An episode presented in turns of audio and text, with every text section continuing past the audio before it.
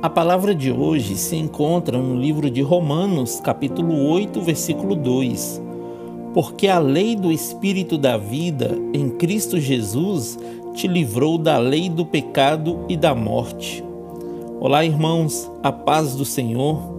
Agora nenhuma condenação há para todos que estão em Cristo Jesus. Meus queridos, nós andávamos perdidos como ovelhas desgarradas e sem pastor mas Deus, que é tão misericordioso, enviou o seu próprio Filho, que veio na forma da nossa natureza pecaminosa, a fim de se sacrificar por nossos pecados.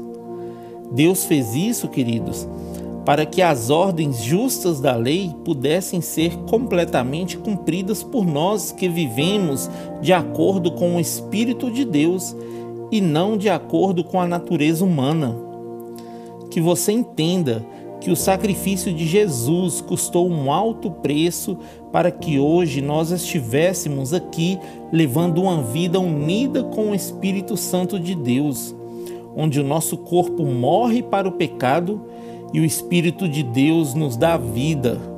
Portanto, meus irmãos, não vivam de acordo com a sua natureza humana mas que vocês possam viver guiados pelo Espírito Santo de Deus. Amém?